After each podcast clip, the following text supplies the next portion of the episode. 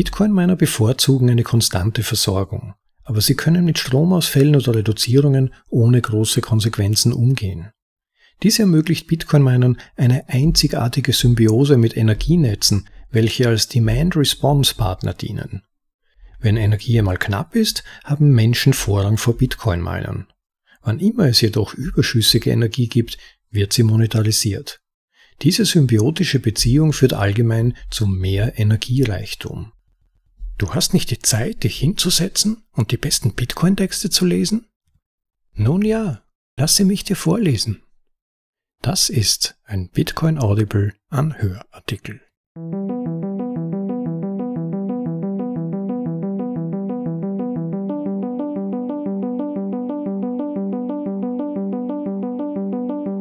Willkommen bei der Folge Nummer 29 der deutschen Ausgabe von Bitcoin Audibles, den besten Texten aus dem Bitcoin Space, für euch vorgelesen zum bequemen Anhören unterwegs oder daheim. Vielleicht sagt euch der Name Brandon Guitem etwas. Mit seinem legendären Vergleich von Bitcoin mit dem Myzelien von Bilzen hat er hier nun einen weiteren tollen Artikel vorgelegt. In ihm beschreibt er Analogien zwischen den symbiotischen Effekten von Bitcoin Mining und der Energieversorgung und vergleicht das mit der Entwicklung von Ökosystemen. Seiner Theorie zufolge wird sich Bitcoin Mining dabei wie eine Pioniergattung verhalten, und zwar eine, die uns erlauben wird, sogenannte Energiewüsten zu erschließen und damit die Möglichkeiten der Menschheit als Gattung in ungeahntem Maße zu erweitern.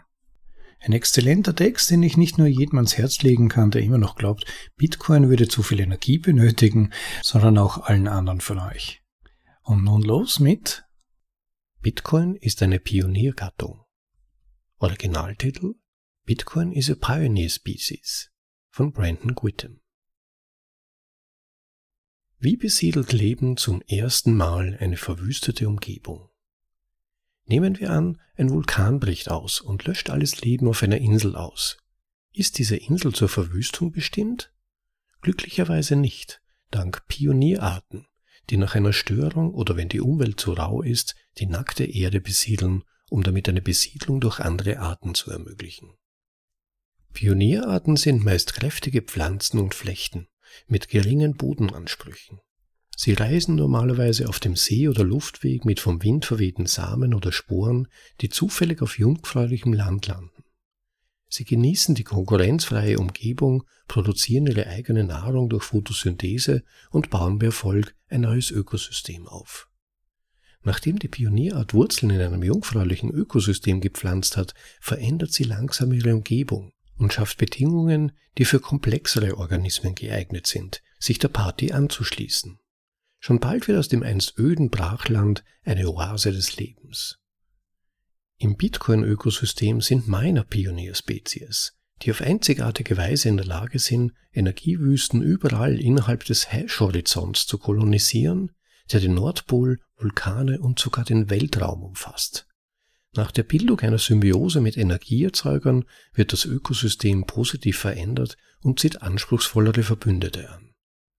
Die kleine Störung von Bitcoin-Minern, die ein neues Territorium kolonisieren, verändert die lokalen ökologischen Anreize. Large streams from little fountains flow. Tall oaks from little acorns grow. Große Bäche fließen aus kleinen Brunnen, hohe Eichen wachsen aus kleinen Eicheln. Stell dir Bitcoin-Miner als Zitadellensamen vor. Sie mögen jetzt bescheiden wirken, aber mit genügend Zeit kann ein einfaches Mining-Unternehmen ein ödes Brachland in eine Oase menschlichen Gedeihens verwandeln. Ökologie als Rahmen zum Verständnis von Bitcoin. Ökologen konzentrieren sich oft auf Störungen, welche definiert sind als vorübergehende Änderungen der Umweltbedingungen, die eine ausgeprägte Veränderung in einem Ökosystem verursachen. Ziel ist es, vorherzusagen, wie ein System auf eine Störung reagieren wird, die möglicherweise durch eine Änderung der Anreize verursacht wird. In diesem Artikel werden wir das Bitcoin-Mining durch die Linse der Ökologie untersuchen. Wir werden untersuchen, wie sich Bitcoin-Miner und Energiemärkte gegenseitig beeinflussen. Wenn sich Anreize im System verschieben, können wir anfangen zu theoretisieren, wie das System reagieren könnte. Aus ökologischer Sicht dreht sich im Leben alles um die Nutzung von Energie. Energie zusammen mit Nahrung, Wasser und Unterkunft sind Beispiele für begrenzende Faktoren, die verhindern, dass sich einzelne Organismen, Populationen oder ganze menschliche Zivilisationen unendlich vermehren. Beispielsweise kann eine Elchherde nur so groß werden, wie es ihr Nahrungsangebot, meist Gras, zulässt. Wenn wir die Geschichte auf einer geologischen Zeitskala betrachten, können wir große Durchbrüche im Zusammenhang mit der Nutzung von Energie identifizieren.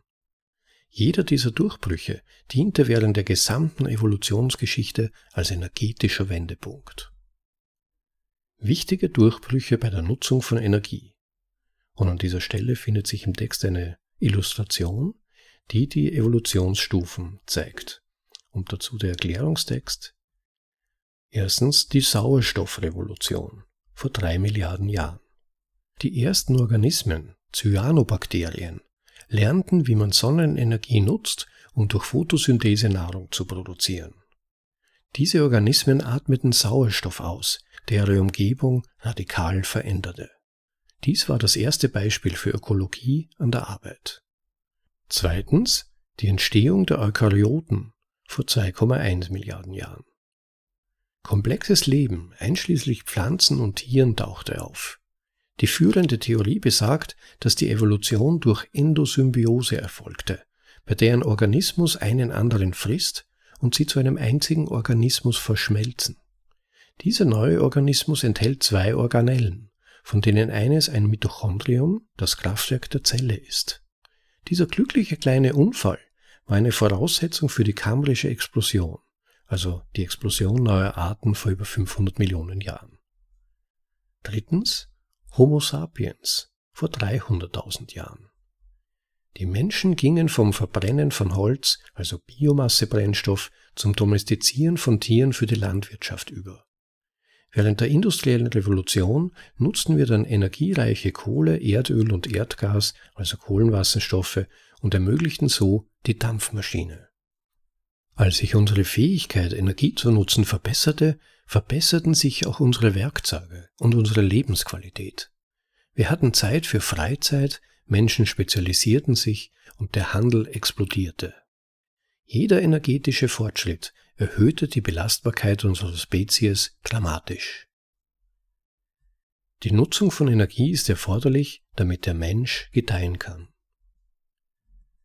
Nur weil wir mit einem Konzept vertraut sind, bedeutet das nicht, dass wir es auch wirklich verstehen. Bitcoin, Energie, Strom und die Komplexität ihrer Beziehungen sind großartige Beispiele dafür. Es gibt heute ein beliebtes Narrativ, das ungefähr so lautet. Wir müssen unseren Energieverbrauch reduzieren, sonst zerstören wir unseren Planeten und alle Menschen darauf. In ähnlicher Weise kritisieren Reporter Bitcoin für Energieverschwendung, was zeigt, wie wenig sie von den Energiemärkten und dem Wert verstehen, den Bitcoin bietet. Um fair zu sein, es ist nicht leicht zu verstehen. Bitcoin Mining ist alles, was du über Energie nicht verstehst, kombiniert mit allem, was du über Bitcoin nicht verstehst. Unsere Fähigkeit, Energie nutzbar zu machen, ist eine Grundvoraussetzung für menschliches Gedeihen. Energie hat es den Menschen ermöglicht, überall auf der Erde zu leben, ohne an Hitze, Kälte oder Naturkatastrophen zu sterben. Diese Fähigkeit versorgt unsere Krankenhäuser, ermöglicht den Transport und sorgt für Ernährungssicherheit. Ein Zitat aus dem Artikel Bitcoin Mining and the Case for More Energy. There's no optimistic version of the future in which humanity doesn't use significantly more energy than it does today. Es gibt keine optimistische Version der Zukunft, in der die Menschheit nicht wesentlich mehr Energie verbraucht als heute. Das BIP pro Kopf korreliert direkt mit dem Energieverbrauch pro Kopf. Dieses Diagramm ist zwar kein perfekter Vergleich, aber es würde sich nicht viel ändern, wenn wir das BIP durch Lebensstandard ersetzen würden. Wenn es dir wichtig ist, das Leben aller Menschen auf dieser Erde zu verbessern, solltest du dich dafür einsetzen, mehr Energie zu nutzen, nicht weniger.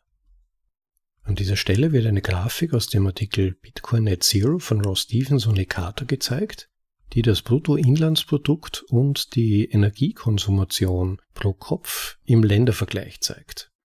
Und es zeigt sich, dass diese Entwicklung relativ linear verläuft. Das heißt, Länder mit einem relativ hohen Energieverbrauch weisen auch ein relativ hohes Bruttoinlandsprodukt pro Kopf auf, während Länder mit niedrigem Energieverbrauch ein niedriges Bruttoinlandsprodukt zeigen. Ökosystemökologie Wüsten versus Regenwälder In der Ökosystemökologie untersuchen wir, wie Energie durch ein System fließt. Wie viel Sonnenenergie wird eingefangen, wie viel Nahrung ist verfügbar, wer frisst wen und was passiert, nachdem die Dinge gestorben sind. Energie, also Nahrung, ist in den meisten Ökosystemen der limitierende Faktor. Die meisten Nahrungsketten bestehen aus drei oder vier Trophiestufen, also Nahrungsstufen. Und an dieser Stelle wird illustrativ die Nahrungspyramide gezeigt, also die trophische Hierarchie mit Pflanzen am Boden der Pyramide, Herbivoren, in der Mitte etwa, darüber Jäger und an der Spitze Topjäger und je höher die Stufe, umso höher der Energieverbrauch. Die Grundlage aller Ökosysteme sind die Primärproduzenten, also hauptsächlich Pflanzen. Diese Organismen produzieren ihre eigene Energie, typischerweise durch Photosynthese. Ohne eine robuste Population von Primärproduzenten wird ein Ökosystem eingeschränkt. Dann haben wir die Primärkonsumenten, typischerweise Pflanzenfresser, die sich von den Primärproduzenten ernähren, zum Beispiel Hirsche, Büffel, Insekten. Ihr begrenzender Faktor ist es, genügend Pflanzen zum Fressen zu finden. Schließlich haben wir Sekundärkonsumenten. Das sind die Raubtiere, die die Pflanzenfresser fressen, zum Beispiel Wölfe, Bären oder Adler. Ihr begrenzender Faktor ist die Verfügbarkeit von Beute für die Jagd. Technisch gesehen gibt es auch noch tertiäre und quaternäre Verbraucher aber wir halten die Dinge einfach. Warum gibt es in einer Wüste weniger Tiere als in einem Wald? Wüsten zeichnen sich durch sehr wenig Regenwasser aus. Für Wüstenpflanzen bedeutet dies, dass Wasser der limitierende Faktor ist, der das Wachstum verhindert. Kakteen reagierten auf diesen evolutionären Druck, indem sie Stacheln, also modifizierte Blätter entwickelten, die die Oberfläche minimieren, was den Wasserverlust reduziert und um sich vor Tieren zu schützen, die sie fressen könnten. Aufgrund der begrenzten Wasserversorgung können hier nur sehr wenige Pflanzen, also Primärproduzenten, überleben.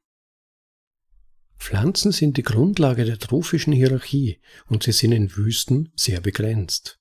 Mit sehr wenig Energie, also Nahrung an der Basis der Pyramide, können Wüsten nur wenige Primärkonsumenten, also Pflanzenfresser, beherbergen.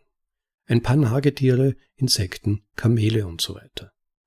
Mit sehr wenig Beute, also Primärkonsumenten, ist es keine Überraschung, dass Wüsten kaum Raubtiere, also Sekundärkonsumenten wie Schlangen, Kojoten und Rennvögel ernähren könnten. Vergleiche dies nun mit einem üppigen Waldökosystem. Ein starkes Pflanzenfundament, also Primärproduzenten, kann exponentiell mehr Biodiversität in der Nahrungspyramide erhalten. Eine Fülle von Pflanzen ernährt mehr Beute, was wiederum eine gesunde Population von Raubtieren erhalten kann. Der Proof of Work von Bitcoin ist ein darwinistischer Wettbewerb. Warum hat Bitcoin überhaupt Miner? Satoshi verwendete Proof of Work, um in einem verteilten System eine Konsensusrealität zu schaffen, wenn die Bedingungen möglicherweise feindselig sind. Proof of Work wird auch verwendet, um neue Token gemäß dem vorgegebenen Plan fair auszugeben. Satoshi verstand, dass Geldeinheiten unfälschbare Kostspieligkeit, also unforgeable costliness gemäß Nixabo haben müssen, was bedeutet, dass die Schaffung neuer Geldeinheiten echte Kosten, also Arbeit erfordert, die leicht verifiziert werden können. Fiat-Geld, einschließlich Proof-of-Stake-Blockchains, sind kostenlos zu produzieren, was unweigerlich zu einem politisch vereinnahmten Geldsystem führt. Die Proof-of-Work-Funktion von Bitcoin beruht auf zwei grundlegenden Annahmen. Erstens Thermodynamik. Miner müssen physikalische Energie, also Arbeit verbrauchen, um Hashes zu erzeugen. Zweitens Evolutionsbiologie. Menschen sind genetisch darauf programmiert, in ihrem Eigeninteresse zu handeln. Bitcoin lebt hauptsächlich im digitalen Bereich. Proof of Work ermöglicht es diesem digitalen Organismus, sich mit dem physischen Bereich zu verbinden, was thermodynamische Gewissheit bietet, dass die Miner die Arbeit geleistet haben. Dieses Zusammenspiel ermöglicht es Bitcoin auch Anreize zu schaffen, die Dinge in der realen Welt wie Energiemärkte stören. Oder wie Dhruv Bansal sagt, Bits bewegen Atome.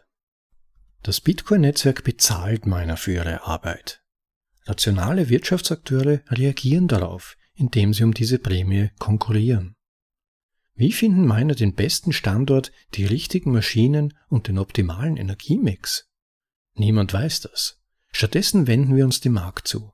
Wir lassen tausend Blumen erblühen und nur die besten überleben. Meiner streben nach einem Gleichgewicht zwischen Energiekosten und langfristiger politischer Stabilität. Sie ziehen bei Bedarf um, um eine bessere Nische zu finden, in der Wurzeln gepflanzt werden können. Sie riskieren Kapital und erfordern mehrjährige Zeithorizonte, um profitabel zu sein. Diese Ausrichtung der Anreize macht Miner zu guten Partnern für das Bitcoin-Netzwerk. Wenn man auf das gesamte Miner-Ökosystem herauszoomt, ist es ein darwinistischer Wettbewerb, wer SHA-256 Hashes mit der größten Effizienz beziehen kann. Wer anpassungsfähig ist und die besten Entscheidungen trifft, überlebt langfristig und wird großzügig belohnt.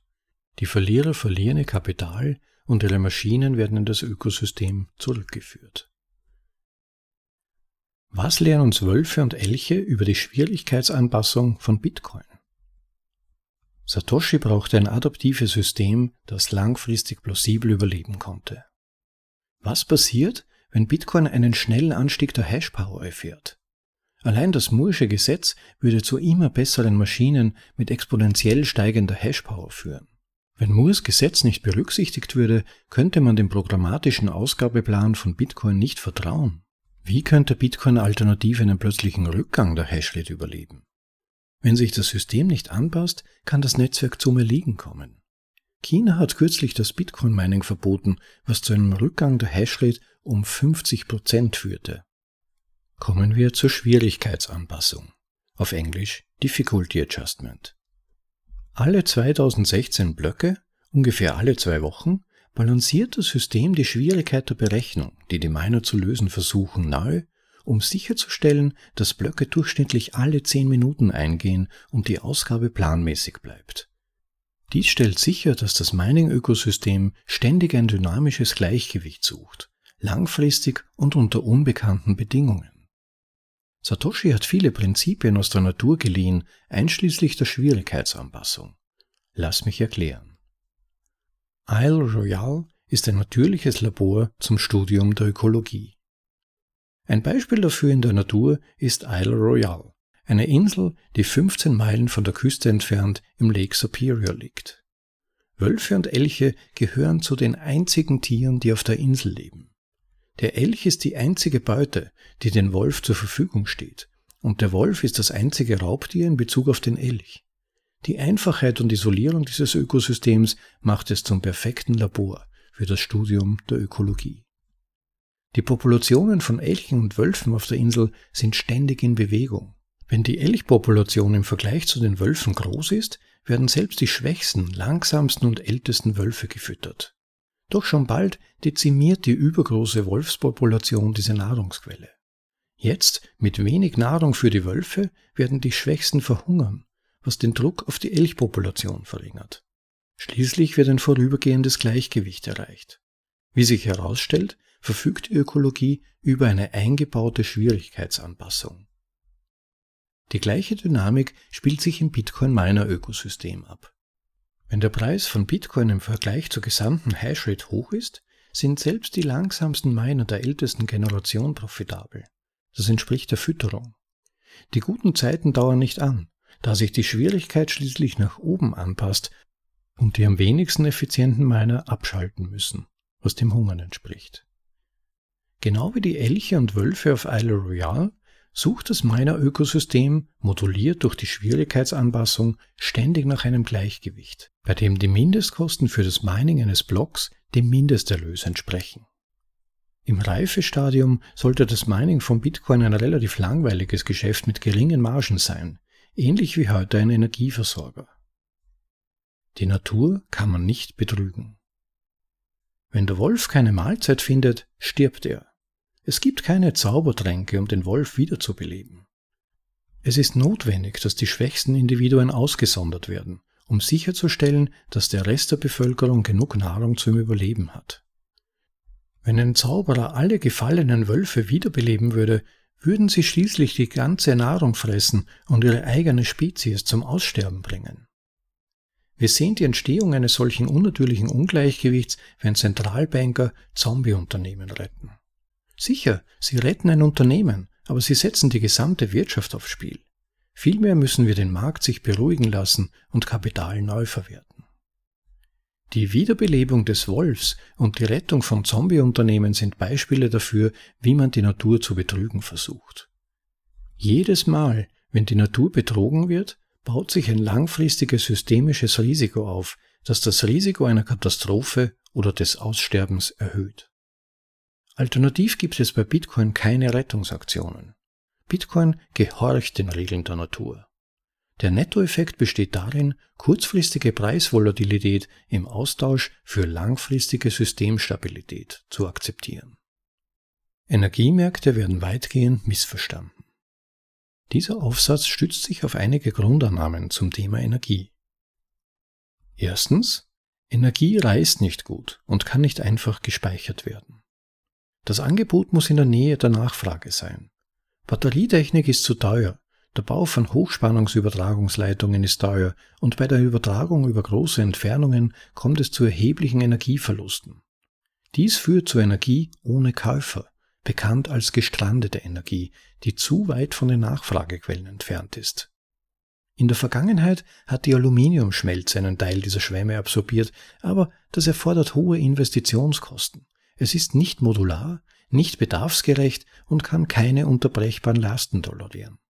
Mit anderen Worten, Bitcoin Mining ist weit überlegen, um überschüssige Energie zu absorbieren. Zweitens, Energie ist nicht dasselbe wie Strom, also Elektrizität.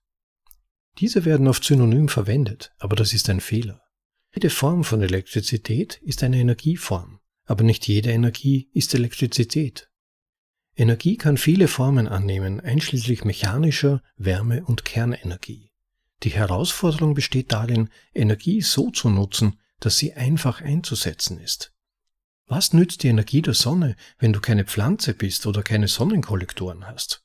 Elektrizität, Elektronen auf einem Draht, ist eine hochdestillierte, extrem dichte Energieform mit hoher Fungibilität, was sie ideal für unsere Netze macht. Drittens, Energienetze werden zur Überproduktion gezwungen. Die Netze müssen genügend Kapazität produzieren, um den Spitzenbedarf zu decken, zum Beispiel an den heißesten Tagen des Jahres. Die durchschnittliche Nachfrage beträgt jedoch in der Regel weniger als 50 Prozent des Spitzenwerts, was zu einem enormen Überangebot führt, das einfach verschwendet wird. Ganz zu schweigen davon, dass Energienetze oft Spitzenkraftwerke benötigen, das heißt Kraftwerke, die nur dann laufen, wenn es Spitzenbedarf gibt. Diese Anlagen dienen als Spitzenbedarfsversicherung und sind in der Regel CO2-lastige Anlagen. Viertens, Strom zu verbrauchen verursacht nicht zwangsläufig zusätzliches CO2. Das CO2 entsteht, wenn wir einige Energiequellen in Strom umwandeln. Praktisch gesehen gibt es immer dann, wenn Bitcoin-Miner überschüssigen Strom aus dem Netz verbrauchen, keinen marginalen Anstieg der CO2-Produktion. Wie viel Prozent des Energiemixes von Bitcoin stammt aus überschüssigem Strom? Es ist schwer zu berechnen und ändert sich ständig. Nick Carter geht in diesem Thema in seinem Artikel No Objectivity on Bitcoin Mining ein. Fünftens, Wind- und Solarenergie können uns nicht retten. Energienetze müssen Energieerzeugung und Verbrauch zeitlich aufeinander abstimmen. Wir setzen auf Kernenergie und Erdgas, weil sie beständige Energiequellen sind, die wir Grundlast nennen. Wind und Sonne sind intermittierend, unvorhersehbar und schlecht auf die Form der Nachfrage abgestimmt, die die Entenkurve verursacht. Einfacher ausgedrückt, die Sonne scheint nur an Werktagen, wenn die Nachfrage gering ist. Die Nachfrage steigt nach der Arbeit, wenn die Sonne nicht mehr scheint.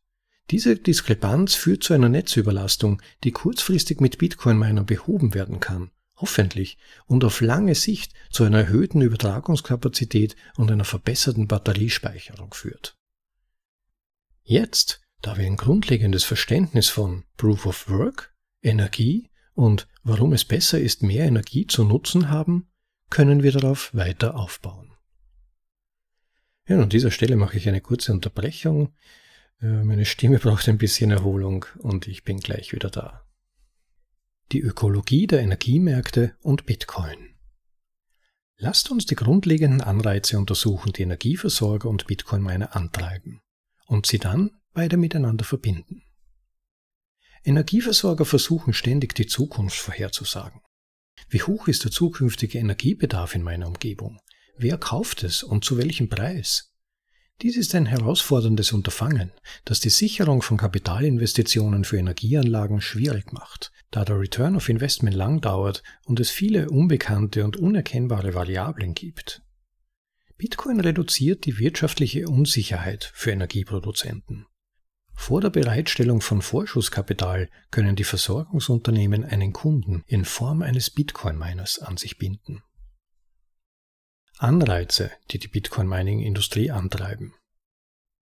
Bitcoin-Miner brauchen nur drei Dinge. Spezialhardware, Energie und eine Internetverbindung. Die Hauptkosten sind Energie, was den Minern Anreize dazu bietet, die billigste Quelle zu finden. Normalerweise bedeutet dies, dass Bitcoin-Miner nicht konkurrierende Energie oder Energie suchen, die sonst verschwendet würde. Tatsächlich verschwendet Bitcoin keine Energie, es wandelt oft ansonsten verschwendete Energie in eine hochliquide digitale Ware um. Ganz zu schweigen davon, dass die Bitcoin-Miner für die Energie bezahlen, was per Definition bedeutet, dass sie nicht verschwendet wird. Aus diesem Blickwinkel scheint Bitcoin ein erlaubnisfreier Energieabfluss zu sein. Ein Käufer der letzten Instanz, der eine globale Preisuntergrenze für Energie festlegt. Tatsächlich sind Bitcoin-Miner eine Energiesubvention des freien Marktes. Langfristig ist dies eine viel nachhaltigere Lösung als staatliche Subventionen, die unbeabsichtigte negative Folgen wie Fehlinvestitionen haben und unsere Wirtschaft anfälliger machen. Zitat von Obi-Wan Kenobit Bitcoin isn't competing for resources. Resources are competing for Bitcoin. Bitcoin konkurriert nicht um Ressourcen. Ressourcen konkurrieren um Bitcoin. Dies motiviert Menschen auf der ganzen Welt, Energie effizienter zu produzieren. Stelle dir vor, wie diese Anreize die Welt in 100 Jahren verändern werden. Mehr dazu später. Was für Organismen sind Bitcoin-Miner? Was für ein Organismus ist Bitcoin?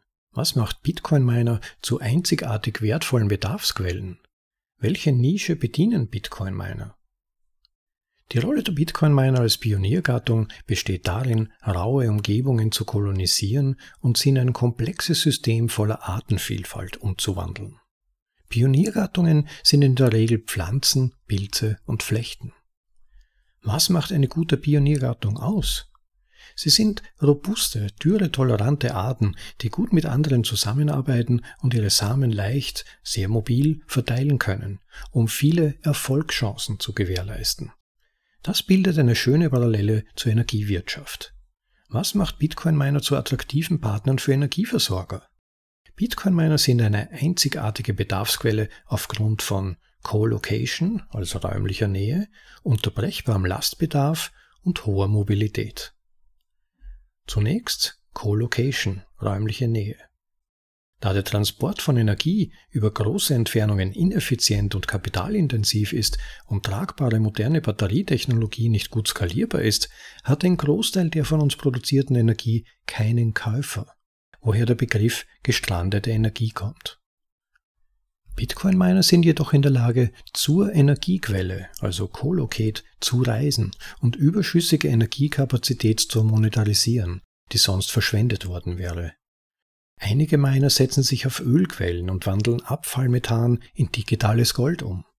Das Bitcoin-Mining-Unternehmen Great American Mining nennt dies Bringing the Market to the Molecule, also den Markt zum Molekül bringen. Diese Symbiose reduziert das Risiko bzw. die Unsicherheit für die Energieversorger und ermöglicht den Bitcoin-Minern den Zugang zu billiger Energie. Aus ökologischer Sicht zeigt Colocation, also räumliche Nähe, wie Bitcoin auf einzigartige Weise unter allen Bedingungen überleben kann. Wenn jemand herausfindet, wie man Energie am Nordpol nutzbar macht, können Bitcoin-Miner dort überleben. Wenn wir geothermische Energie in einem abgelegenen Vulkan nutzen, können Bitcoin-Miner dort überleben. Bitcoin-Miner sind keine wählerischen Esser. Sie können jede Frequenz und jeden Geschmack von Energie verbrauchen, die in Strom umgewandelt werden kann. Keine andere Quelle von Energiebedarf kann dies leisten. Natürlich können Bitcoin-Miner das nicht alleine. Sie bilden eine Symbiose mit den Energieversorgern, die sie mit billiger Nahrung, also Energie versorgen. Zweitens unterbrechbarer Lastbedarf. Die meisten industriellen Verbraucher wie Fabriken, Krankenhäuser und Rechenzentren benötigen eine vorhersehbare, zuverlässige Energieversorgung, sonst drohen katastrophale Folgen. Bitcoin-Miner bevorzugen eine konstante Versorgung, aber sie können mit Stromausfällen oder Reduzierungen ohne große Konsequenzen umgehen. Dies ermöglicht Bitcoin-Minern eine einzigartige Symbiose mit Energienetzen, welche als Demand-Response-Partner dienen. Wenn Energie einmal knapp ist, haben Menschen Vorrang vor Bitcoin-Minern. Wann immer es jedoch überschüssige Energie gibt, wird sie monetarisiert. Diese symbiotische Beziehung führt allgemein zu mehr Energiereichtum. Aus ökologischer Sicht ist die Toleranz gegenüber unterbrechbarer Last vergleichbar mit der Qualität trockenheitstolerant. Das Leben als Pionier ist hart und unberechenbar. Erfolg hat, wer eine Dürre überleben kann. Bitcoin-Miner können jederzeit abschalten und auch ohne hundertprozentige Betriebszeit gedeihen, im Gegensatz zu anfälligen Arten wie Krankenhäusern oder Menschen, die ihre Häuser im Winter heizen und schließlich drittens mobil, tragbar und wiederverwertbar. Die meisten Energiequellen befinden sich an einem festen Ort. Das Aluminiumschmelzwerk ist zwar ein großer Nutzer überschüssiger Energie, kann aber bei Schwankungen auf dem Energiemarkt nicht bewegt werden. Umgekehrt können Miner, da Mining-Hardware ziemlich gut bewegbar ist, Energieüberschüssen nachjagen, wo immer sie auftreten. In der Vergangenheit zogen chinesische Miner während der Regenzeit nach Sichuan, um überschüssige Wasserkraft zu nutzen, und verließen es dann während der Trockenzeit, wenn die Energiepreise stiegen. China verbot jedoch im Jahr 2021 das Bitcoin-Mining, was zu einem Rückgang der Hashrate um 50 Prozent führte. Dies ist ein Beispiel für eine Nischenstörung, die die Anreize veränderte und dazu führte, dass Hashpower in freundlichere Gerichtsbarkeiten abwanderte. Sechs Monate nach Chinas Verbot erholte sich die Bitcoin Hashrate vollständig, was ihre Widerstandsfähigkeit zeigt. Die ökologische Parallele hier ist, wie Pionierarten ihre Samen leicht verbreiten können, also Mobilität. Einige Pionierarten vermehren sich mit Sporen, die leichter als Luft sind, einige schweben durch den Ozean, bis sie trockenes Land finden, andere bringen Vögel dazu, ihre Samen zu fressen, die sie ausscheiden und als Dünger dienen. Zusammenfassend sind Bitcoin und Energieversorger symbiotisch. Miner verbessern die Wirtschaftlichkeit von Energieversorgern, schaffen Arbeitsplätze und erhöhen die Widerstandsfähigkeit des Netzes. Im Gegenzug erhalten Miner billige Energie und gewinnen mächtige Verbündete in Form von lokalen Regierungen. Im Laufe der Zeit werden die Energieversorger, die mit Bitcoin-Minern zusammenarbeiten, diejenigen übertreffen, die dies nicht tun. Kleine Änderung der Anreize, große Wirkung. Welche Nischen erfüllen Bitcoin-Miner? Bitcoin-Miner erfüllen zwei primäre Nischen. Erstens haben wir bestehende Energieanlagen mit Überkapazitäten. Dies umfasst die überwiegende Mehrheit unserer bestehenden Infrastruktur, einschließlich Energienetze, Upstream Öl und Gas, Kernenergie, saisonale Energiequellen wie Wasserkraft, phasenweise Energiequellen wie Sonne und Wind und vieles mehr. Bitcoin-Miner arbeiten mit bestehenden Energieproduzenten zusammen und kaufen die gesamte billige Energieversorgung auf, die sonst verschwendet würde. West-Texas ist ein großartiges Beispiel für diese Symbiose in Aktion. Energieerzeuger werden rentabler, Energiekosten sinken und das Netz wird für alle zuverlässiger. In der Ökologie ist dies ein Beispiel für sekundäre Sukzession, also Nachfolge bei der Pflanzen und Tiere einen Lebensraum nach einer Störung, wie zum Beispiel einer Überschwemmung oder einem Lauffeuer, wieder besiedeln. Die Störung setzt neue Anreize, die zu einer Umstrukturierung des gesamten Ökosystems führen. In dieser Analogie sind Bitcoin-Miner die Störung, die die Anreize des gesamten Energieökosystems umstrukturiert. Zweitens haben wir unberührte Energieressourcen, die noch nicht genutzt wurden, bezeichnet als Energiewüsten. Dazu gehören geothermische Energie aus Vulkanen, Bergregionen mit wilden Flüssen, sonnige Regionen, windige Regionen und jede Menge potenzieller Energieanlagen, die derzeit aus wirtschaftlichen Gründen oder aus anderen Gründen nicht erschlossen wurden. Bitcoin nutzt einfache wirtschaftliche Anreize, um diese latente Energieversorgung freizusetzen. Aus Sicht der Energieerzeuger sind Bitcoin-Miner gefangene Kunden mit stabiler, vorhersehbarer Nachfrage. Sie dienen als Subvention, um neue Energieinvestitionen anzukurbeln, indem sie das Risiko reduzieren, die Kapitalrendite beschleunigen und die Kapitalkosten senken. Dies wird zu Nettoinvestitionen in neue Energie führen, die zuvor ohne Symbiose mit Bitcoin-Minern nicht möglich waren. Zurück zur Ökologie. Das Bootstrapping, also die Initialzündung neuer Energieprojekte, ist ein Beispiel für Primärsukzession bei der Organismen zum ersten Mal einen neuen Lebensraum besiedeln. Effektive Verwandlung öden Brachlandes in ein komplexes Ökosystem. In dieser Analogie sind Bitcoin-Miner eine Pioniergattung, die einzigartig qualifiziert ist, um Neuland zu kolonisieren, das Bootstrapping latenter Energiequellen. Es wurde viel Tinte vergossen, um zu demonstrieren, wie sich Bitcoin-Miner mit bestehenden Energieanlagen symbiotisch verhalten, also die sekundäre Sukzession. Konzentrieren wir uns nun auf die primäre Sukzession und darauf, wie Bitcoin dabei helfen wird, neue Energieanlagen aufzubauen, die den Weg zum Wohlstand ebnen werden. Ökologische Nachfolge von der Pionierart zur Climax-Gemeinschaft. Pionierarten besiedeln zunächst eine neue feindliche Nische. Pilze, Flechten und primitive Pflanzen sind gute Beispiele. Sie gehen das meiste Risiko ein und scheitern oft. Dabei spielen sie eine entscheidende Rolle. Ohne Pionierarten könnten komplexe Ökosysteme niemals in Gang kommen.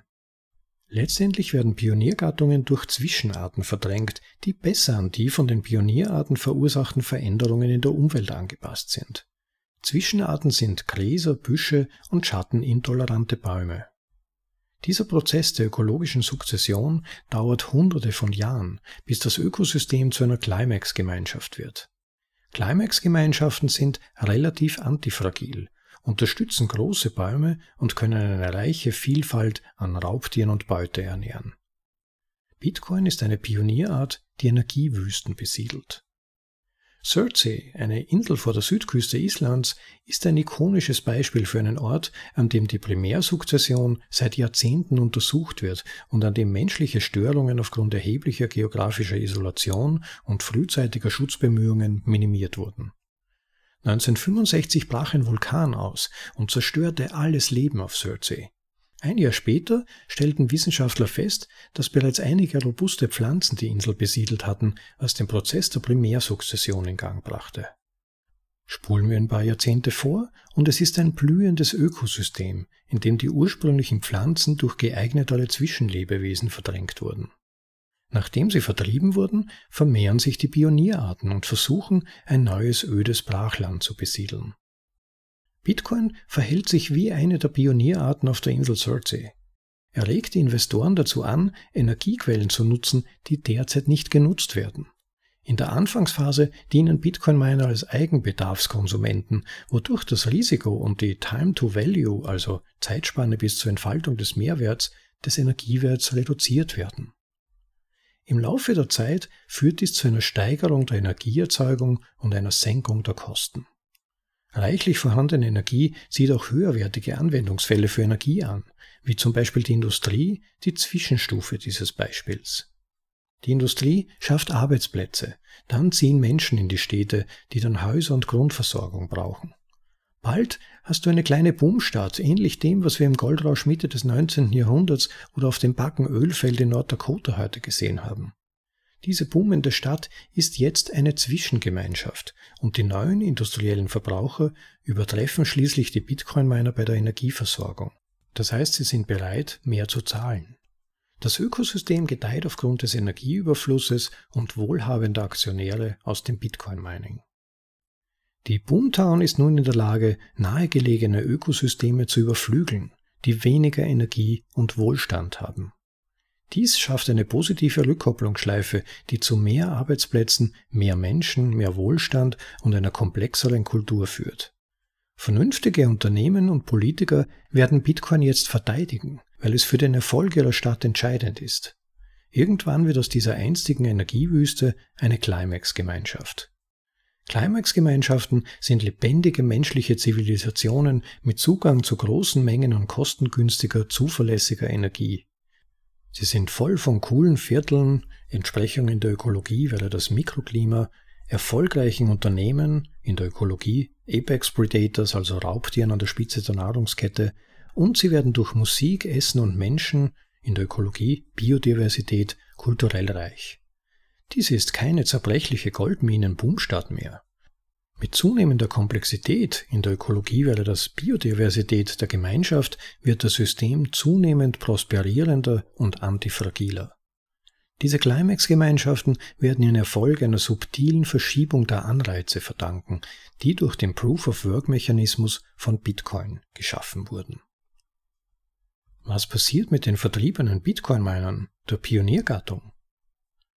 Ein paar Bitcoin-Miner bleiben in der Nähe und saugen weiterhin überschüssige Energiekapazität auf. Dies werden höchstwahrscheinlich Miner der älteren Generation, die weniger effizient sind, in puncto Hashes pro Energieeinheit und daher mit geringeren Opportunitätskosten verbunden sind. Sie können mit wechselnder Last umgehen und dienen als Hintergrundspieler, der das neue Netz stabilisiert und eine maximale Effizienz der gesamten erzeugten Energie gewährleistet. Die meisten Bitcoin-Miner jedoch werden von Verbrauchern verdrängt, die bereit sind, einen höheren Preis für Energie zu zahlen. Genau wie die Pionierpflanzen auf Surtsey dringen sie in neue Gebiete vor, indem sie in der Luft schwebende Samen freisetzen, die von Wind und Vögeln getragen werden. Schließlich finden diese Zitadellensamen eine geeignete Nische, also Energiewüste, und dienen erneut als Pionierspezies am neuen Standort, indem sie den gesamten Prozess erneut mit dem Vorteil der von der vorherigen Generation weitergegebenen genetischen Weisheit starten. Im Laufe der Zeit sondert der Selektionsdruck die schwächsten Miner aus und wählt diejenigen aus, die Kapital gut verwalten und am besten Symbiosen mit Energieproduzenten eingehen können. Einzelne Miner sind eigennützig und doch konkurriert das Miner-Ökosystem als Ganzes effektiv darum, wer der Menschheit am meisten nützen kann. Sehen wir uns noch ein paar Beispiele aus der Praxis an. In der Demokratischen Republik Kongo liegt Virunga, Afrikas ältester Nationalpark. Es dient sowohl als ehrgeiziges Naturschutzprojekt als auch als wichtiges wirtschaftliches Zentrum für über fünf Millionen Menschen, die in der Nähe leben. Laut der Virunga-Allianz, die darauf abzielt, Frieden und Wohlstand durch eine verantwortungsvolle wirtschaftliche Entwicklung natürlicher Ressourcen zu fördern, Zitat, die Ressourcen des Virunga-Nationalparks haben einen enormen wirtschaftlichen Wert. Wenn diese Ressourcen schlecht verwaltet werden, können sie zu extremen Gewaltzyklen führen. Die Förderung von Frieden und Stabilität in der Region ist an die Fähigkeit des Parks gebunden, den Reichtum des Parks zu nutzen, um beim Aufbau neuer Arbeitsplätze und Möglichkeiten für die lokale Bevölkerung zu helfen. Zitat Ende. Weniger als zehn Prozent der Kongolesen haben Zugang zu Strom, was verständlicherweise dazu führt, dass Bürger Bäume fällen, um sich warm zu halten und ihr Essen zu kochen. Das Kochen mit Biokraftstoffen ist eine der Hauptursachen für die Luftverschmutzung in Innenräumen und führt jährlich zu Millionen von Todesfällen, in der Regel kleinen Kindern. Doch die Hoffnung ist nicht verloren. Die Virunga-Allianz hat sich mit der EU und Bitcoin-Minern zusammengetan, um die latente Wasserkraft zu nutzen, die in den riesigen Bergregionen in Virunga vorkommt.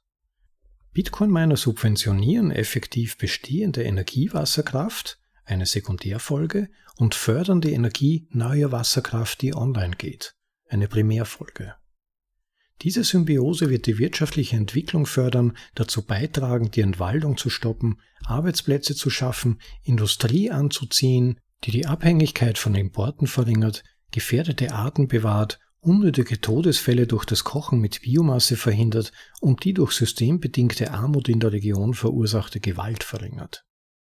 Energiereichtum, der zum Teil durch Bitcoin-Miner geschaffen wurde, gibt Hoffnung für die Zukunft der Region.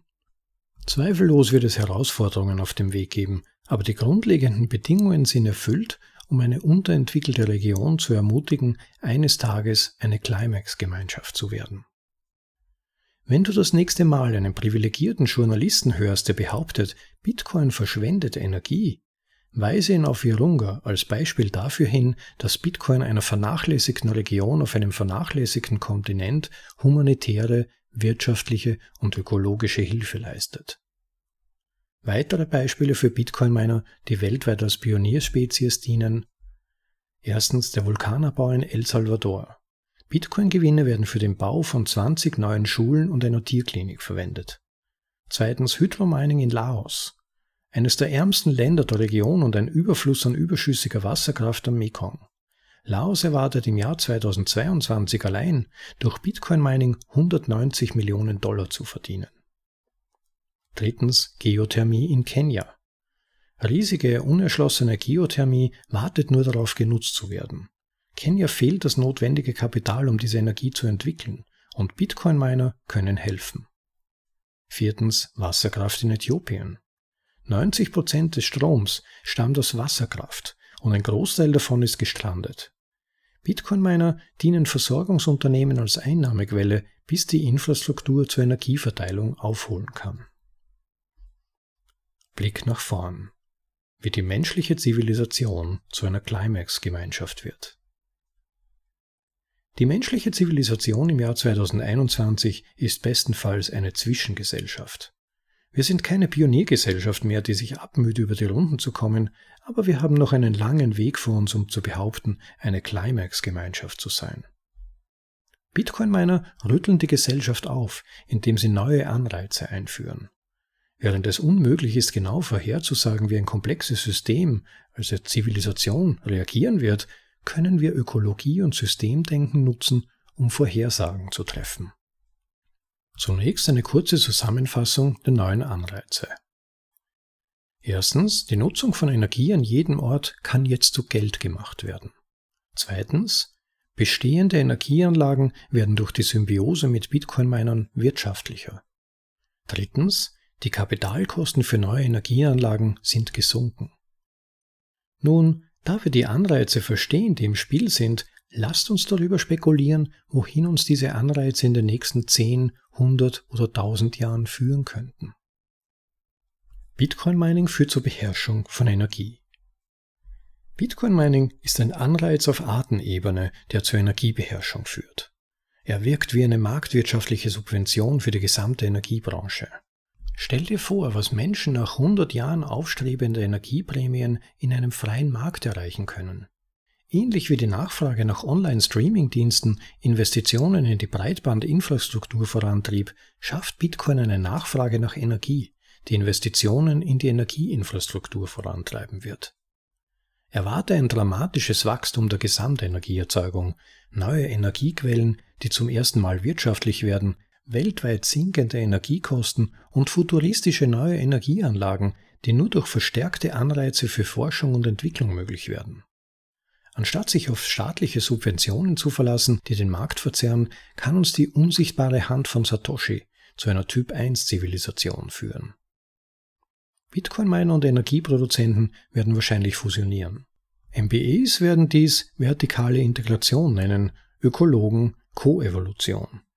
Einige sagen, dass wir Energie eines Tages sogar in Satoshis bepreisen werden. Welcher Anteil des weltweiten Stroms wird zur Sicherung der Geldversorgung verwendet? Dhruv Bansal theoretisierte, dass wir irgendwann einen Sättigungspunkt namens Nakamoto-Punkt erreichen werden, an dem der Grenzertrag aus Proof of Work dem Grenzertrag aus dem Verkauf von Energie an das Netz entspricht. Mining über diesem Sättigungspunkt wäre unwirtschaftlich und weniger Mining wäre Verschwendung. Wenn unsere Energiebeschränkungen sinken, werden neue Technologien wirtschaftlich, wie Entsalzungsanlagen, Entfernung von CO2 aus der Atmosphäre, Herstellung von grünem Wasserstoff, Molekulargewichtsraffinerien, Raumfahrt und Terraforming des Mars. Im Mikromaßstab kann alles, was Wärme als Ressource nutzt, durch Symbiose mit dem Bitcoin-Mining wirtschaftlicher gemacht werden. Beispielsweise können Einzelpersonen ihr Haus oder ihr Gewächshaus mit der Abwärme ihrer ASIC-Rigs heizen. Noch wichtiger ist jedoch, dass die Energiebeherrschung mehr für humanitäre Zwecke tun wird als alle NGOs zusammen. Energiebeherrschung wird den Mindestlebensstandard weltweit erhöhen. Zuverlässige und reichlich vorhandene Energie ist der Schlüssel zur Ernährungssicherheit, Unterkünften, sauberem Wasser, Bildung und einer prosperierenden Wirtschaft. Subsahara-Afrika braucht die meiste Hilfe. Laut der IEA, der International Energy Agency, leben in dieser Region 500 Millionen Menschen ohne Strom und 900 Millionen haben keinen Zugang zu sauberem Brennstoff zum Kochen. Ein Großteil Afrikas ist reich an unerschlossenen erneuerbaren Energiequellen wie Wasserkraft, Solarenergie und Erdwärme. Leider fehlt es an den Kapitalinvestitionen, die erforderlich sind, um diese Energie zu nutzen. Dies ist ein kompliziertes Problem, aber Bitcoin wird zweifellos Teil der Lösung sein. Ein Zitat von Alex Gladstein, Chief Strategy Officer der Human Rights Foundation. Anstatt sich auf Altruismus zu verlassen oder tiefer in Schulden abzugleiten, können Schwellenländer Farmen für erneuerbare Energien finanzieren und riesige natürliche Ressourcen durch Bitcoin-Mining nutzen und sofortige Einnahmen generieren, um die Elektrifizierung auszubauen und die Lücke beim Energiezugang zu schließen. Zitat Ende. Pakistan produziert mehr Energie, als es verbraucht, und dennoch kommt es in Großstädten regelmäßig zu Stromausfällen, weil ihnen die Infrastruktur fehlt, um die Energie dorthin zu transportieren, wo sie benötigt wird. Der Aufbau dieser Infrastruktur ist teuer, ebenso wie der Schuldendienst für diese Energieanlagen. Dies führt zu steigenden Energiekosten in Pakistan, die die Lebensqualität dramatisch mindern. Bitcoin-Miner könnten als stetige Nachfragequelle dienen, um die dort gestrandete Energie zu monetarisieren. Dies würde die Wirtschaftlichkeit der vorhandenen Energieanlagen verbessern, Kapital freisetzen und schließlich zu sinkenden Energiepreisen und einer höheren Lebensqualität führen. Hoffentlich können sich die Entwicklungsländer eines Tages eines ähnlichen Lebensstandards erfreuen wie die entwickelte Welt. Early Adopters werden die Nachzügler überholen. Die ersten Internetunternehmen wurden dafür belohnt, dass sie sowohl richtig als auch früh mit einer neuen Technologie umgingen. Die gleiche Geschichte entwickelt sich mit Bitcoin und Bitcoin-Minern. Entwicklungsländer haben die einzigartige Gelegenheit, durch das Mining von Bitcoin gleichzeitig mehr Energie zu nutzen und dabei enormen Wohlstand zu schaffen. Norwegens Staatsfonds ist eine schöne Parallele. Sie verstaatlichten und monetarisierten ihre natürlichen Ressourcen, hauptsächlich Öl, und sorgten für langfristige wirtschaftliche Stabilität und eine hohe Lebensqualität für ihre Bewohner. Entwicklungsländer können sowohl Bitcoin meinen, als auch Bitcoin für ein Staatsfonds kaufen. Länder wie Äthiopien, Kenia, Laos und El Salvador, zuvor erwähnt, verfügen über reichlich geothermisches und hydroelektrisches Potenzial. Durch die Monetarisierung dieser Vermögenswerte mit Bitcoin können sie die Late Adopters überspringen und zu neuen Climax-Gemeinschaften werden. Die große Ausbreitung Historisch gesehen bauten Menschen Zivilisationen entlang von Flüssen, die Transport, Energie, Nahrung, Wasser und Verteidigung lieferten. Diese Verkehrs-, Energie- und Handelsknotenpunkte haben neue Möglichkeiten geschaffen, die immer mehr Menschen anziehen. Nach der industriellen Revolution beschleunigte sich die Migration in die Städte und wurde als die große Urbanisierung bezeichnet. Sowohl in China als auch der Zukunftsvision des Weltwirtschaftsforums geht es darum, den Trend der Urbanisierung fortzusetzen. Sie streben nach zentral geplanten Megastädten, Smart Cities, die von ausgeklügelten Sozialkreditsystemen kontrolliert werden. Dieses technofaschistische Bad der Zukunft soll dazu führen, dass die Bürger nichts besitzen und glücklich sind. Wir haben nur zwei Möglichkeiten, die Gesellschaft in großem Umfang zu koordinieren, mit Kooperation oder Zwang. Die globale Elite wählt Zwang, während die Bitcoiner Kooperation wählen. Welchen Weg, westlicher Mann? Eine praktische Möglichkeit, sich von diesem Wahnsinn abzumelden. Gute Neuigkeiten für alle, die marktwirtschaftliche Ökonomien und individuelle Freiheit schätzen. Es könnte einen anderen Weg geben. Bitcoin Mining bietet einen Schlüssel zur Erschließung des aufkeimenden Potenzials in abgelegenen ländlichen Gebieten, die reich an latenten Energiequellen sind. Wenn diese neuen latenten Energiequellen online gehen, werden die Menschen den Energiequellen folgen, was zu der großen Ausbreitung führt. Bitcoin-Miner werden diese Energieanlagen zu Geld machen und sie zum Kern einer neuen Art menschlicher Organisation machen. Mit reichlich Macht und Reichtum, unterstützt durch das Mining von Bitcoin, werden diese Startup-Städte ideologisch ausgerichtete Menschen anziehen, die von der Mainstream-Kultur abweichen. Sie werden zunehmend autark, experimentieren mit Regierungsformen, bilden Sonderwirtschaftszonen und werden schließlich zu völlig selbstsouveränen Stadtstaaten, Zitadellen. Bitcoin-Mining ist notwendig, aber nicht ausreichend. Das Zitadellen-Toolkit des 21. Jahrhunderts umfasst auch weit verbreitete Kryptographie, allgegenwärtigen Internetzugang, selbstbestimmtes Geld, Fernarbeit, regenerative Landwirtschaft und mehr. Diese Zitadellen müssen Erfolg haben, denn sie haben eine wichtige Aufgabe. Sie müssen den Funken der Freiheit bewahren, denn ich fürchte, er ist zerbrechlicher, als wir glauben. Im Einklang mit der Natur. Die Welt ist ein komplexer Ort und in letzter Zeit fühlt es sich an, als würden die Dinge aus den Fugen geraten. Die zentralen Planer unterschätzen die Komplexität der Welt und treffen voreilig schlechte Entscheidungen.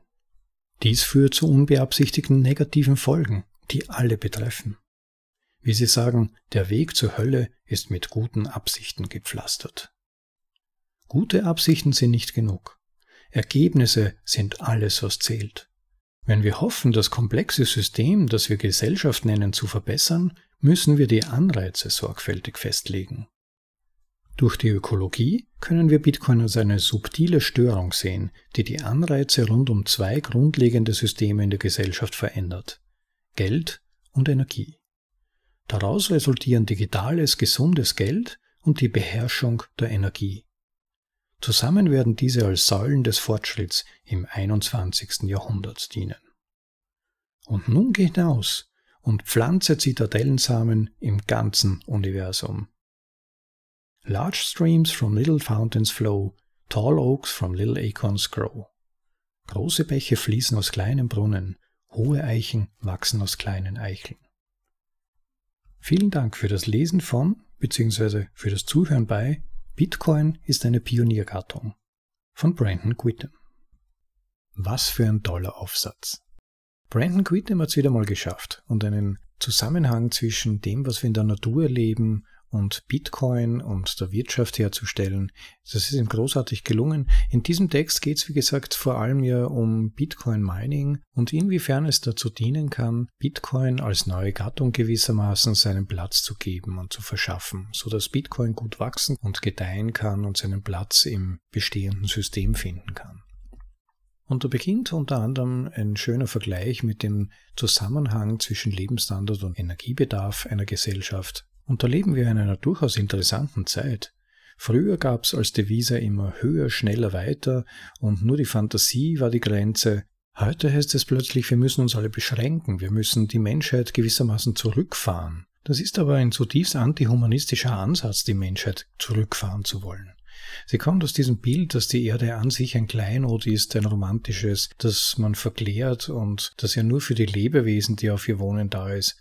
Aber dieses Idyll hat niemals existiert, weder für Pflanzen noch für Tiere noch für Menschen. Es war immer ein Kampf, ein beinharter Überlebenskampf. Wer nicht schneller war, wer nicht stärker war, ist unterlegen und vielleicht sogar als Gattung verschwunden. Das heißt, die Erde an sich ist in keiner Weise ein freundliches Ding, auch für uns Menschen, sondern tendenziell feindlich. Und es ist immer schon darum gegangen, die Erde und die Natur zu meistern, unter Kontrolle zu bringen. Das heißt nicht, dass man sie schädigen muss oder dass man rücksichtslos alles vernichten muss, keine Frage. Es geht im Grunde darum, sich einzurichten auf dieser Erde und sie sinnvoll und natürlich nachhaltig zu nutzen. Wenn man zum Beispiel in historische Statistiken sieht, stellt man fest, dass es heutzutage weniger Tote durch Umweltkatastrophen gibt als je zuvor. Das liegt eben auch daran, dass wir es in immer größerem Maß geschafft haben, Energie dafür einzusetzen, unser Leben sicherer und kontrollierbarer zu machen. Nicht nur was die Umwelt betrifft, sondern große Teile unserer Infrastruktur, unserer Wirtschaft, unseres Gemeinwesens sind von sicherer, unterbrechungsfreier Energieversorgung abhängig. Wir können es nicht einfach so tun, als können wir das alles runterfahren und es würde uns danach noch gleich gehen oder vielleicht sogar besser. Das Gegenteil wäre der Fall. Wir wären weitaus verwundbarer und weitaus abhängiger von lokalen Vor- oder Nachteilen und würden sozusagen ja, uns eigentlich wieder in der Geschichte zurückkatapultieren. In jedem Fall scheint menschliche Entwicklung und menschliches Wohlergehen an Energieverbrauch und Energienutzung vor allem gekoppelt zu sein. Und insofern sollten wir da sehr, sehr vorsichtig sein, wofür wir uns einsetzen, ob wir wirklich riskieren wollen, das Rad der Entwicklung wieder zurückzudrehen. Stattdessen wäre es doch interessant, mal nach vorne zu blicken und anzuschauen, wie wir unsere bestehenden Probleme in Bezug auf Energiegewinnung lösen können. Und da kommt Bitcoin ins Spiel. Denn in den bestehenden Energiegewinnungssystemen und Netzwerken äh, gibt es immanente Probleme, die bislang ungelöst sind. Zum Beispiel das Problem von Überschussenergie. Energieversorgungsnetze sind ja darauf ausgelegt, möglichst die Spitzen abdecken zu können.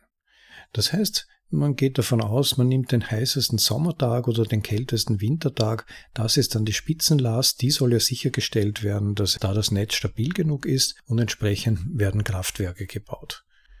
Das Problem ist nur, dass an den anderen 364 Tagen die Lage vielleicht nicht so schlimm ist, aber die Kapazität ja trotzdem da sein muss. Das heißt, es ergeben sich gigantische Überschüsse in der Energiegewinnung, die, ähm, könnte es natürlich sagen, na gut, streichen wir das einfach weg, lassen wir die Leute doch 24 Tage im Jahr frieren. Nur das wäre auch wieder ein zivilisatorischer Rückschritt. Wollen wir das wirklich? Kann, ist das das tatsächliche Ziel? Oder geht es nicht mehr darum, die Energiesysteme so auszubauen und die Nutzung so zu verbessern und zu optimieren, damit wir den Lebensstandard ja nicht nur halten, sondern vielleicht sogar ausbauen können, gleichzeitig aber auch Systeme diese Überschussenergie nutzen können? Und wie gesagt, da kommt Bitcoin ins Spiel. Man könnte jetzt sagen, na gut, Aluminiumgewinnung könnte sein, die, die da vielleicht genutzt wird oder andere Systeme. Nur das Problem ist, dass bei den meisten Alternativen, um Überschussenergie zu nutzen, die Systeme viel zu anfällig sind. Man kann die nicht jederzeit ein- und ausschalten. Und zum Teil sind auch riesige Energiemengen nötig. Bei der Aluminiumgewinnung zum Beispiel genügt es nicht einfach nur 10% Energieüberschuss zu haben, sondern da müssen 100, 500, 1000% Überschuss vorliegen, damit das Ganze funktioniert. Damit ist dann aber immer noch nicht das Problem des wechselnden Bedarfs gelöst. Noch dazu kommt, dass Energiequellen ja häufig auch unbeweglich sind. Zum Beispiel gibt es riesige Mengen an Stromerzeugung, die durch Wasserkraft gewonnen werden können zum Beispiel im, im Sichuan in China. Aber man kann diesen Strom nicht weit transportieren. Das sind einfach physikalische Grenzen, die da gesetzt sind. Und das wirft Probleme auf, dass eben in manchen Gebieten dann sehr, sehr viel Energie verfügbar ist, die aber dort nicht lokal genutzt werden kann ausreichend. Und in anderen sehr wenig Möglichkeit, Energie zu gewinnen. Und die Frage ist, woher nehme ich noch nicht stehlen? Bei beiden Problemen kommt Bitcoin ins Spiel. Wir erinnern uns zum Beispiel an die sich bewegenden Miner, die immer den wechselnden Energiequellen in China gefolgt sind und hochmobil waren und zum Teil natürlich auch dann die Überschussenergie viel besser nutzen können. Bei Bitcoin ist es egal. Man kann die Mining Rigs ein- und ausschalten jederzeit, sogar von Minute zu Minute. Das ist kein Problem im Prinzip. Und insofern ist die Überschussenergie viel besser nutzbar. Wenn der Bedarf im Netz größer wird durch Menschen, weil sie den Strom brauchen im Moment, dann werden die Bitcoin Mining Rigs einfach abgeschalten und sobald der Bedarf im Netz sinkt, wieder wieder eingeschalten. Dies löst auch das Problem der Zeitabhängigkeit der Energiegewinnung. Meistens kann man ja Energiebedarf nicht einfach abschalten, sondern die Stromversorgung muss 24/7 laufen, rund um die Uhr, unterbrechungsfrei. Websites zum Beispiel Spitäler. Es ist egal, wann der Strom produziert wird. Das heißt, er muss am Maximalbedarf ausgerichtet sein, wie vorher schon erwähnt, der Rest ist aber Verschwendung.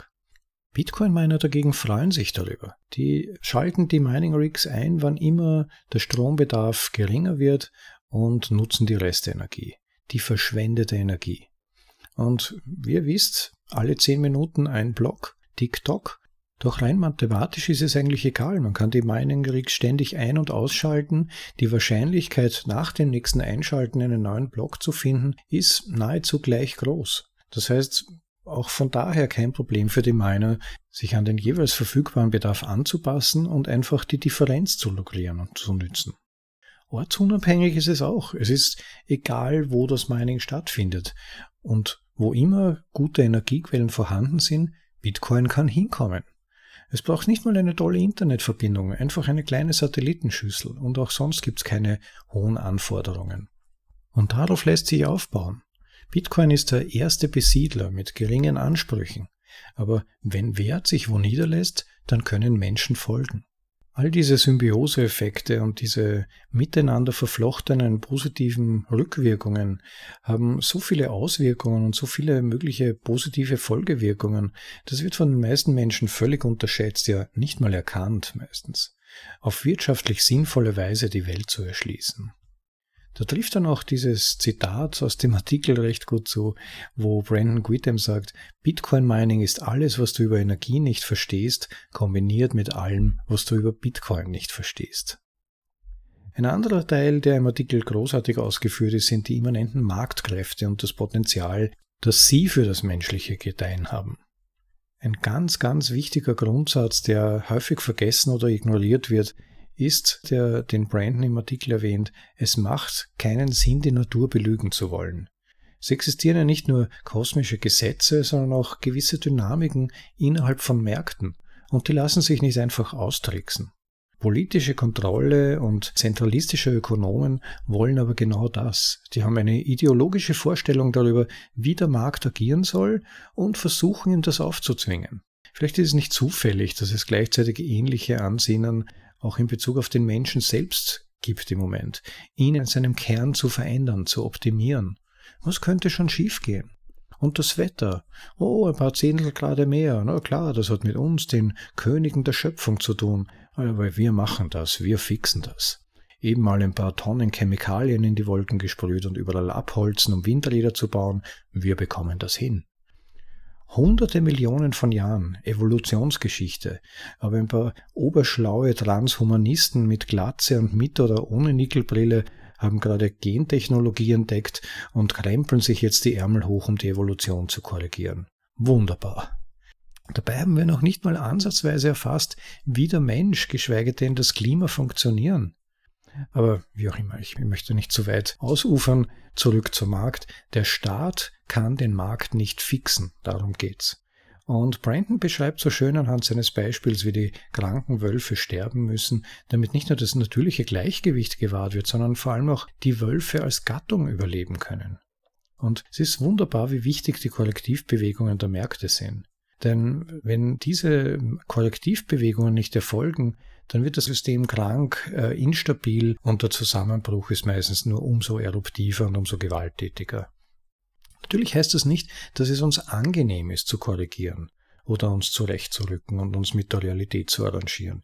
Unser Impuls, die instinktive Reaktion führt uns eher weg davon, die schmerzhafte Korrektur zuzulassen, so lange wie möglich. Wir wollen weiter so tun wie gewohnt, aber genau deshalb ist es so wichtig, dass ein freier Markt uns aus diesen Illusionen aufweckt. Sonst fahren wir, im konkreten Beispiel des Keynesianismus, damit fort, uns unsymbiotisch mit der Realität zu verhalten. Und wir zerstören sinnlos Wert und Ressourcen. Das gilt ja auch im Übrigen für den Planeten selbst. Wenn man versucht, die Kosten von Fehlverhalten zu leugnen oder zu kaschieren, ist eines Tages der Preis, um die Differenz zur Realität wieder auszugleichen, um ein Vielfaches höher. Aber eigentlich ist es ja noch sogar viel schlimmer. Aktuell werden jene belohnt, die sich falsch verhalten und das System zu betrügen versuchen. Es ist im Grunde bereits Realitätsverleugnung in höchstem Grad und sehr gefährlich. Dabei ist der Grund dafür, dass wir überhaupt einen Markt haben, ja, damit Ressourcen ihre produktivste und wertvollste Anwendung finden. Diese Grundidee wird komplett pervertiert, wenn diejenigen belohnt werden, die die Realität verfälschen und zurechtbiegen nach ihren Bedürfnissen. Man kann Bitcoin als Rückkehr zu den natürlichen Kräften der Natur sehen, als Korrektiv.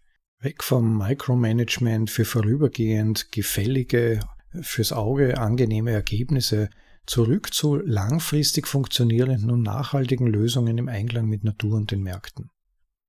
Ja, und ein weiteres interessantes Gedankenspiel von Brandon im Artikel, dass Bitcoin eine Pioniergattung ist, die neues Land und neues Leben erschließen kann.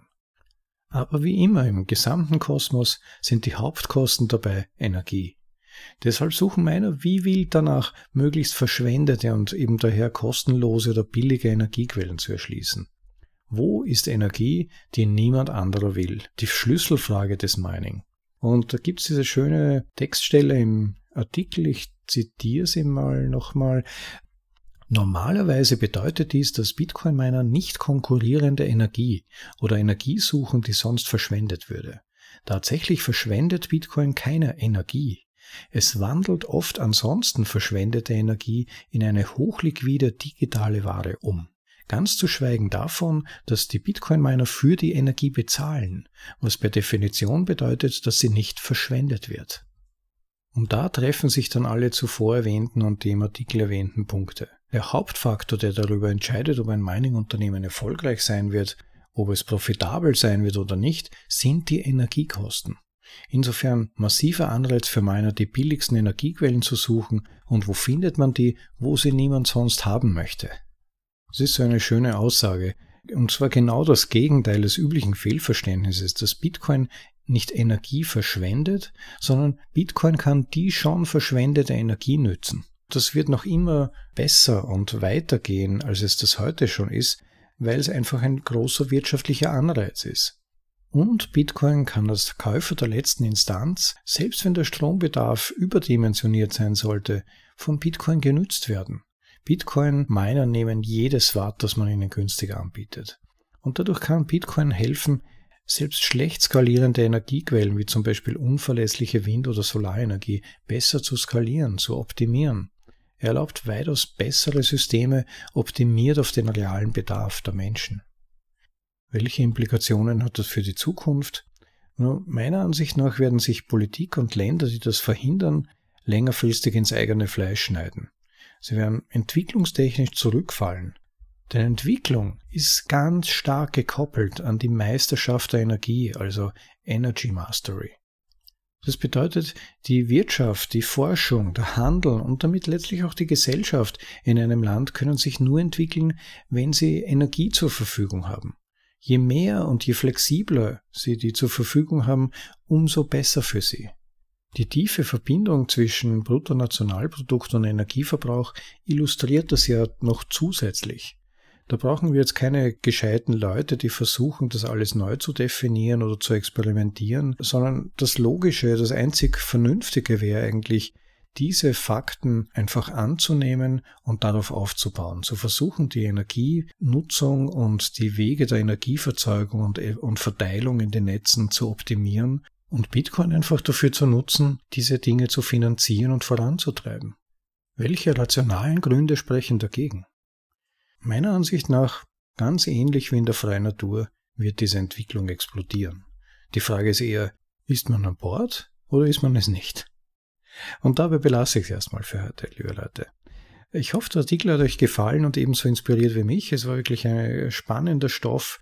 Es lohnt sich, ihn sogar noch ein zweites Mal durchzulesen oder sich anzuhören, meiner Ansicht nach, weil wirklich so viel drinsteckt an guten Überlegungen.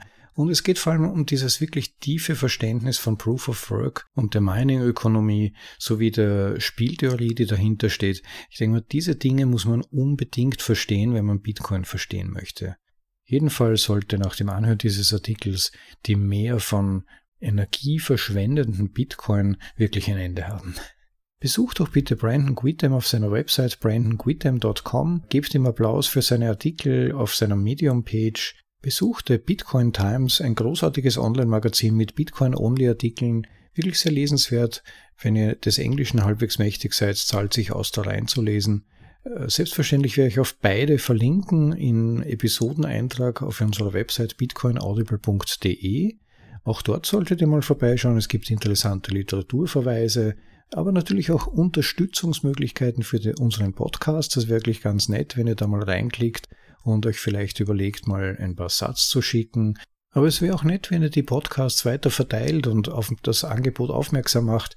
Mehr Bitcoin-Information kann niemandem schaden und vielleicht ist ja auch für eure Freunde oder Bekannten oder andere Chatmitglieder das eine oder andere dabei, das ihnen weiterhelfen kann, Bitcoin besser zu verstehen. Klickt bitte auch den Subscribe-Button, das wäre ganz super.